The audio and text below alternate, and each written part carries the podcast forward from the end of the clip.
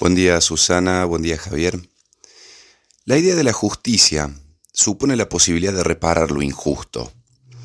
La definición de justicia entonces siempre está en disputa por aquellas fuerzas que intentan establecer qué fue, es o será injusto.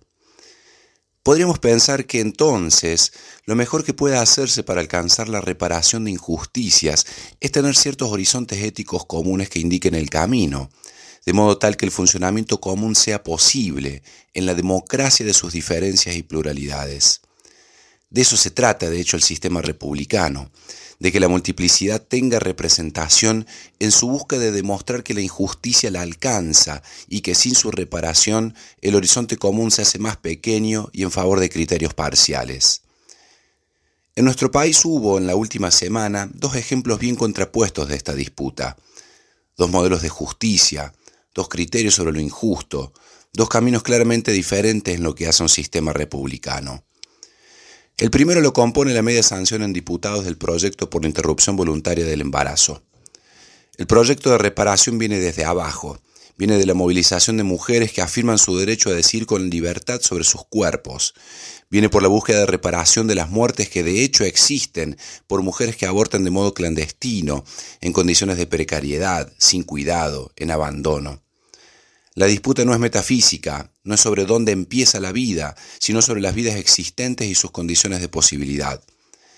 Democratizar el acceso a la justicia aquí se dirimió en favor del derecho de lo que existe, que en este caso es la injusticia de esas muertes clandestinas, de la injusticia de la decisión sobre esos cuerpos que toma una cultura en donde la mujer, por su, condición de tal, pareciera que debe aceptar el destino que le impone una religión o su pobreza. El horizonte ético común se fortalece en la ampliación de las condiciones de posibilidad para decir de modo autónomo. Se trata de la expansión de las libertades individuales, esas que tanto reclaman en otros casos los mismos grupos que se oponen a este proyecto de ley. Libertades individuales que se hacen fuertes en la comprensión de que, para su cuidado y confirmación, se necesita de una comunidad que las proteja.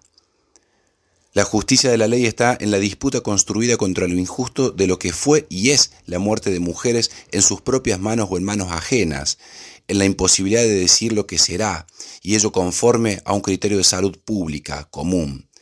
La sanción por el Congreso de la Nación, corazón del republicanismo, significa la confirmación de que el derecho tiene aún posibilidades de ser usado para la emancipación y no solo para la regulación. El otro camino es el modelo de justicia que deja entrever la Corte Suprema de Justicia de la Nación, con su reciente itinerario de fallos. La Corte es parte de un modelo piramidal de comprensión del, derecho.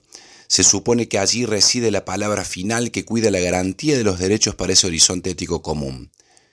Sin embargo, la palabra de la actual Corte se asemeja a lo que Atena le dijo a las deidades de la venganza.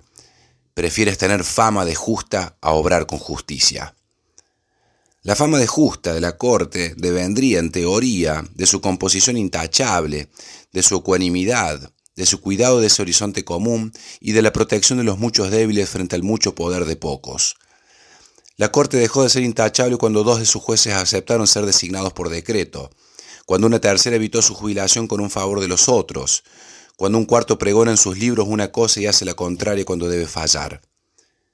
El reciente rechazo a revisar la condena sobre el ex vicepresidente de la Nación, una causa plagada de irregularidades y vicios procesales, confirma su reticencia a obrar con justicia. Esta columna invita a ser refutada respecto a los fundamentos de la condena a Amado Vudú, que no se basan en especulaciones ni en convicciones, sino en pruebas. Lo peor para nuestro sistema democrático es que la Corte Suprema se excusó siquiera de dar los fundamentos de su rechazo. El principio de la justicia procesal, ya lo decía Atena otra vez en boca de Esquilo hace 2500 años, es la de permitir a las partes dar sus fundamentos y escuchar razones de quienes juzgan sobre lo fallado. Si nuestros jueces rechazan decirnos por qué nos condenan o nos liberan, tocamos el absurdo del sistema de justicia. Ricardo Lorenzetti, integrante de esa corte, afirma en un comentario al actual Código Civil que los jueces están obligados a dar razones. Queda bien como comentario, se ve, pero no como práctica, algo que incluso la Corte Interamericana de Derechos Humanos ha declarado como una insania de nuestro sistema judicial. Así, solo hay injusticia posible. Si esa causa no llevara el nombre del ex vicepresidente, seguramente espantaría a quienes se embanderan de república, lo cual hace aún más notorio que se trata de la justicia de la venganza. La Corte Suprema hoy no está a la altura de su encargo republicano, y esto hay que decirlo a los cuatro vientos. El activo principal del sistema republicano es la palabra y la posibilidad de que esa palabra sea discutida, que no defina de una vez y para siempre lo que es, fue o será. El Poder Judicial argentino hace años está sometido a su propia lógica destructiva. Falla conforme a su humor, no al derecho. Saltea procedimientos democráticos de designación. Reniega de dar pruebas y argumentos. Protege privilegios de minorías frente a necesidades de mayorías. Se imagina más allá de la comunidad que le da vida. Este alejamiento de los horizontes éticos comunes del Poder Judicial contrasta con lo que pasó esta semana en el Congreso.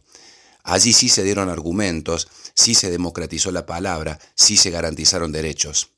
Hace más evidente la lejanía republicana del Poder Judicial y la necesidad de hacer con éste aquello de lo que nos está privando, enjuiciar su desempeño y transformar democráticamente la justicia.